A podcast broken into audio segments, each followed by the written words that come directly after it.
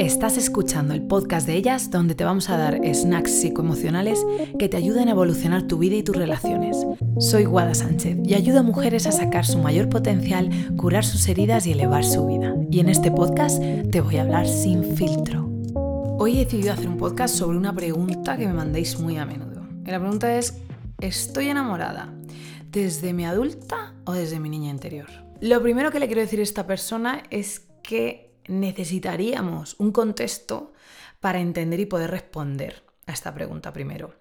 Si no, lo que estaría haciendo aquí es adivinar o lanzarme un triple muy necesario y para eso no estamos aquí. Y esto me pasa mucho con preguntas que me hacéis, que nos falta el contexto y que son casi imposibles de contestar sin esa parte de vuestra realidad. Entonces, a esta persona en concreto no le voy a poder responder, pero vamos a usarla como canal para que abramos este tema, para ayudarte a ti que me han mandado esta pregunta a que la respondas por ti misma y a ayudaros a las demás que, que sintáis que resuena esto con vosotras. Lo primero que habría que definir es enamoramiento. Y fíjate, conforme a este tema no hay una respuesta unánime por parte de la ciencia. Yo os he hablado muchas veces, o varias, sobre algunos datos científicos e investigaciones que apuntan que hay determinados cambios neurológicos y fisiológicos que suceden cuando te enamoras. Y también hay un nuevo enfoque de las emociones que defiende que, esto no está tan claro, que estos caminos y respuestas determinadas no están tan claras.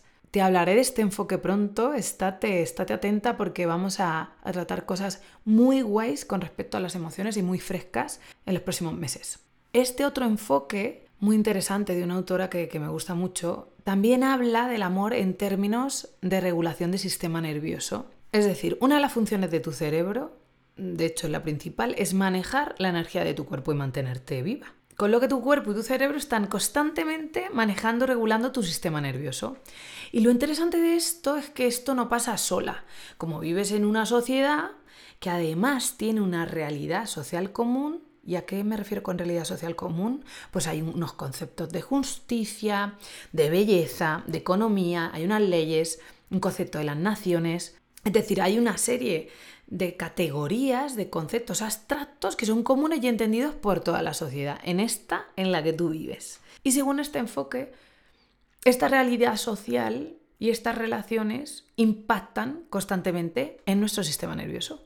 Es decir, tú te estás autorregulando constantemente y además tus relaciones impactan en ese proceso de autorregulación del sistema nervioso. Y por lo tanto tú impactas en el sistema nervioso de otros también. Desde esta perspectiva vemos que las bases biológicas del amor son esas relaciones o las relaciones con cierto nivel de importancia que tienen un impacto en tu sistema nervioso. Y podríamos ir un paso más allá y estar enamorada sucede cuando estas relaciones tienen un muy alto impacto en esa regulación del sistema nervioso. Y esto hace que tengas esa sensación de necesidad, de te necesito, de no puedo estar sin verte no puedo imaginar la vida sin ti. Y en parte, a nivel de sistema nervioso, es cierto. Cuando esa persona no está, te desregulas. Y todas estas respuestas que tiene tu cuerpo, tanto a nivel de sistema nervioso como a nivel emocional, a nivel de discurso interno, crean, podríamos decir, que crean esa sensación o eso que entendemos por estar enamorada. Y el amor visto desde esta perspectiva es súper interesante, porque podemos decir estoy enamorada cuando tengo una relación con una persona que me regula o me ayuda a regularme emocionalmente mucho. Y usamos la palabra ayuda porque este proceso sería un proceso de corregulación en el que yo me estoy regulando constantemente y eso es algo que hace tu cuerpo sí o sí a mil niveles, está manejando la energía del sistema nervioso para poder estar viva y las relaciones impactan, forman parte de esta corregulación. Y fíjate, según esta definición, muchas divulgadoras eh, podrían decirte que esto es dependencia emocional y es que resulta que somos dependientes emocionalmente a nivel del sistema nervioso de los miembros de nuestra sociedad constantemente. Fíjate qué loco y qué guapo. Y piénsalo. Intenta pensarte en una burbuja donde nada de lo que digan o hagan los demás te afecta. Posible, eso no existe. Y una vez que hemos entendido un poco más la fisiología del amor desde esta perspectiva, que es muy interesante, vamos a responder la pregunta. ¿Cómo sabes si es tu niña interior la que está enamorada o eres tú? Te quiero recordar en este punto una cosa. El concepto de la niña interior es un concepto inventado. Realmente no existe una niña interior. Yo lo uso mucho como una metáfora, pero es una metáfora. Podríamos definir la niña interior como todos los aprendizajes que has hecho hasta ahora. Entonces siempre te estás relacionando desde la adulta, la adulta que tiene un disco duro, digamos, de experiencias pasadas que determinan e influyen cómo actúas hoy. Entonces, hermana, siempre estás actuando desde la adulta que está llena de experiencias pasadas, ¿me entiendes? Con lo que aquí podemos decir que si asumimos que las experiencias pasadas son tu niña interior y la adulta eres tú hoy, son conceptos que en realidad no podemos llegar a separar del todo, porque siempre eres una adulta, imagínate que tengas ahora 30, 40, 50 o 19, sea cual sea en el momento en el que estás, siempre está bañado por ese pasado, esas experiencias que has vivido hasta ese punto, hasta este punto presente. Aquí ya creo que voy respondiendo un poquito a tu pregunta. Y es que el tema de la mente no son blancos y negros. Todo está entrelazado, las emociones, los pensamientos, el futuro, el pasado, el presente. El cerebro es un sistema muy complejo que cada vez se ve más y más que todo dentro de él está interrelacionado. Con lo que este concepto de niña interior y, adulta realmente no, no es tan separable. Entonces, más la pregunta sería, ¿estoy enamorada, influenciada por mis experiencias del pasado? A esta pregunta te respondería que sí, siempre. Todas y cada una de nosotras y nuestros cerebros están constantemente influidos por las experiencias del pasado. Tu cerebro hace predicciones de lo que va a pasar basándose en lo que ya has vivido.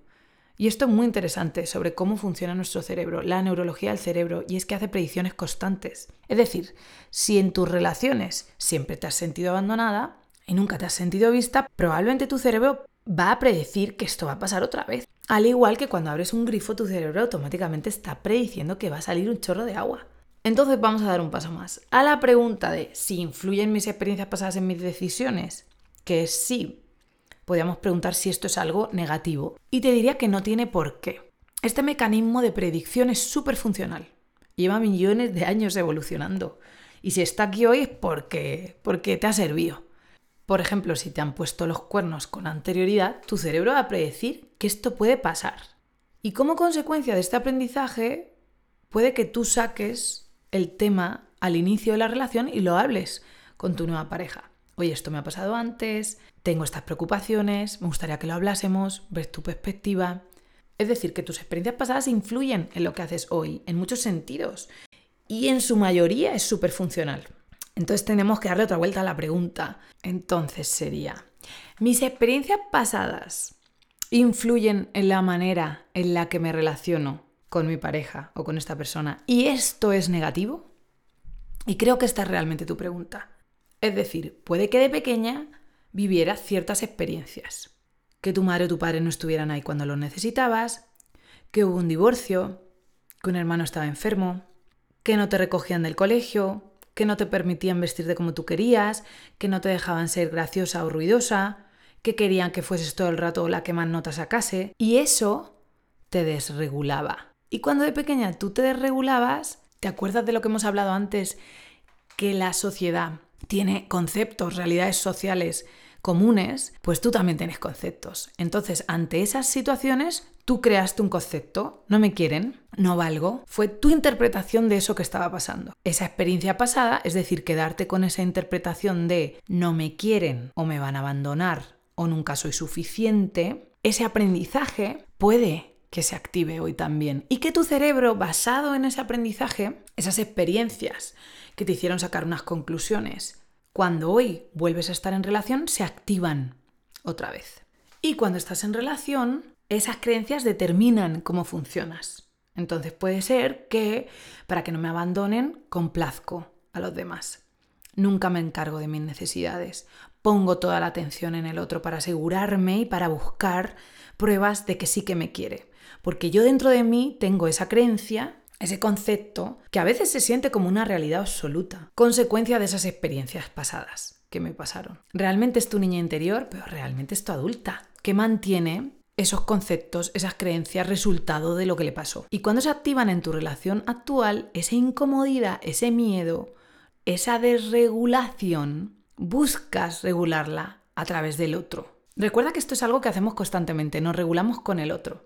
Lo que pasa a veces es que dejas toda la responsabilidad en el otro para que te regule. Es decir, se activan tus creencias, esos miedos de lo que ya te ha pasado antes y puede ser que encargues al otro que te regule 100%. Otra cosa que pasa es que no dejo nunca que el otro me regule, me agobia sentir que de alguna manera mi cuerpo depende del otro. Esos dos lugares que serían disfuncionales, una es poner toda la responsabilidad de mi regulación en el otro y la otra, el extremo sería evitar que el otro me tenga que regular para nada. Estos dos opuestos que si los llevamos a la teoría del apego serían como el ansioso y el evitativo. Y que esos sean aprendizajes que hiciste de pequeñas por las circunstancias que te pasaron y que a día de hoy siguen estando activos. Y que ese sea el motor de algunas de las decisiones o de los comportamientos o de las frases o de las cosas que haces dentro de tu relación. Entonces podríamos decir que sí, que tus experiencias pasadas y tus heridas te están influyendo a día de hoy y puede que te influyan de una manera negativa o no funcional. Aunque te repito, esto no es un blanco y negro y estoy casi segura que parte del vínculo que tienes con esa persona también tiene lugares funcionales. Te voy a poner un ejemplo. Imagínate que cada vez que hablas o piensas